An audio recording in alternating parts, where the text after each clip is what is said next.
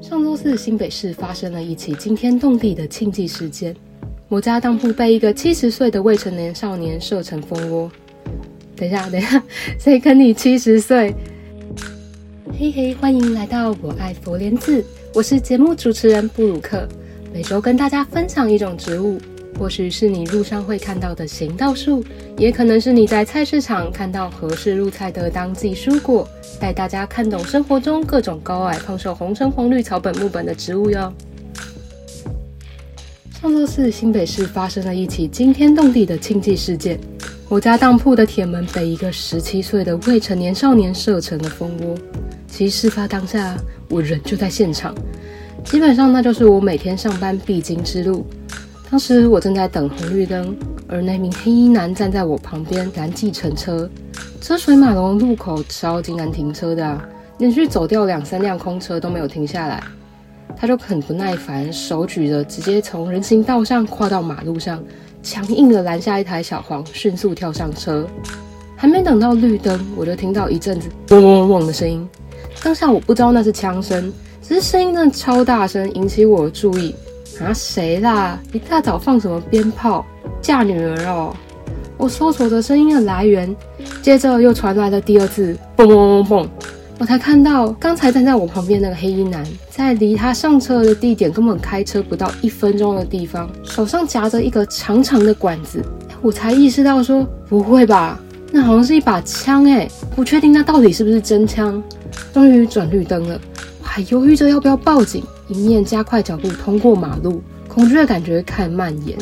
然后我越走越快，从小跑变成快跑，一面拿起手机打给我男朋友，拿着手机比手画脚的。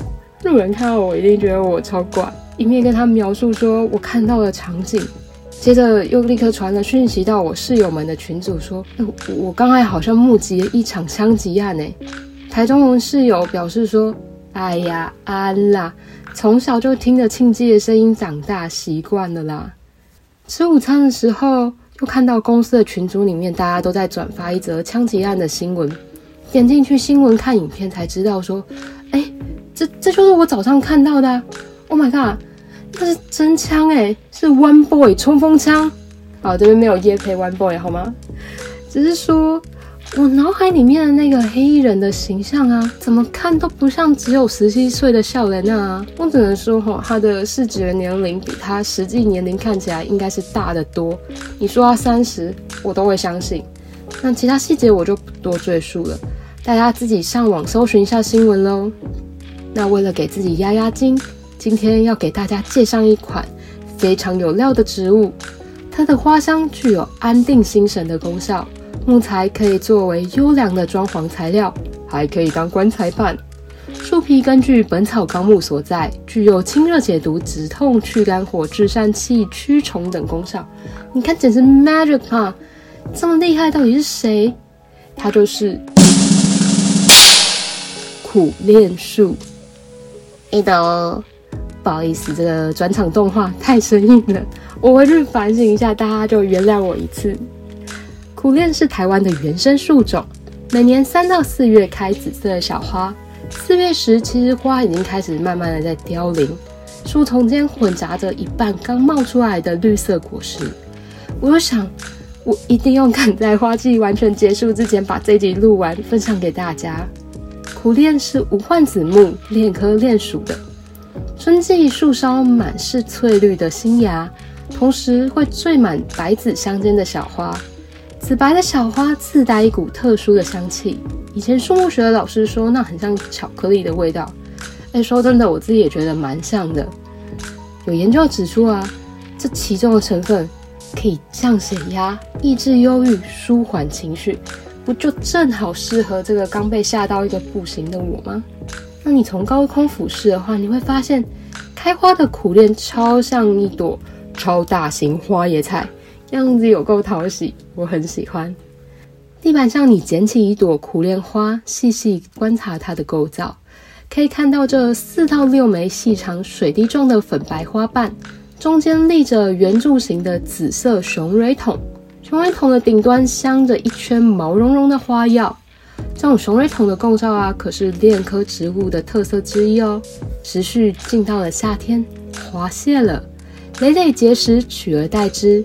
秋季果实成熟后会转成黄褐色，因而又有金鳞子的称号。冬天呢，则会完全落叶成一片枯槁之状。传闻中，苦楝本来并非这种冬天会落叶的落叶乔木，而是受到了我们明朝的赖痢头皇帝朱元璋的诅咒。某一次，朱元璋正在逃避援兵的追杀，狼狈的四处逃窜的时候，好不容易挨到一棵苦楝树下打瞌睡。适值冬寒料峭，枝果飘零，苦练子咚咚咚咚咚咚打在他的赖利头上，完全没办法入睡，直指苦练树，怒斥道：“你这个没用心的拍咪啊！我跟你讲，你也吸鬼你！”没想到苦练在朱元璋的诅咒下全应验了。每当心碎交替之际，农历前后，苦练全株呈现一个枯死的样子，真心觉得苦练有够衰小。此外，苦楝是新天牛最爱的寄主植物之一。新天牛的妈妈会把它的卵藏在树皮内，幼成一孵化就狂吃着免费的 buffet。被新天牛宝宝摧残后的苦楝树干变成空心的，再加上这个苦楝树啊，它的名字之中自带一个苦字，谐音很像台语的可怜，自此成了一个不祥的代表。闽南人的庭院呢，是不爱种植苦楝的。诶，不过我却有看到人家说，客家人是认为苦楝的特性和自己吃苦耐劳务实的形象相当吻合，完全不排斥苦楝树哦。实际上呢，苦楝真的是非常优秀的行道树，它耐旱、耐盐、耐污染，你不需要花太多的力气照顾，四季都有值得欣赏的万千样貌。论 CP 值，一定是名列前茅的树种。对台湾的原住民而言，苦楝也扮着独特的角色。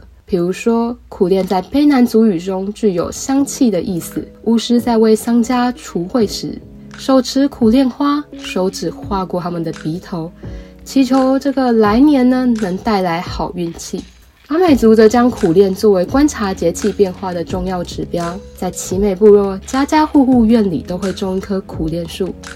苦楝花开是春天初来乍到的信息，而结果的季节就代表着要开始用鱼藤捕鱼了。他们将鱼藤的根部捣碎，用这个容器呢来收集着流出来的白色汁液，或直接将鱼藤的根部泡在水中，鱼类碰到鱼藤的汁液就会麻痹昏迷，这时候就可以轻松捡尸，把这些昏迷的鱼全部带回家。这个印度苦楝所分离出来的硬链素以及其他十种衍生物呢，具有抗虫的活性，目前已经被证实可以用来防治四百余种的虫害，是天然的驱虫剂。我就在想，偏偏就是挡不了新天牛，救得了别人，救不了自己，可怜。此外，苦楝的木材是很具有经济价值的，其材质不易龟裂，乃超个合营，适合制作家具。听说在中国南方，家里有女儿出生时，人们就会种植苦楝。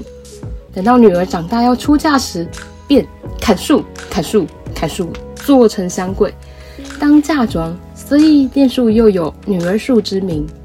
另外，人们也将这个苦楝制成棺材板，就衍生出了这句谚语：“再生苦未了，死用还用苦苓。”最后，依照惯例，我来推荐一个赏花的喝搜仔给大家。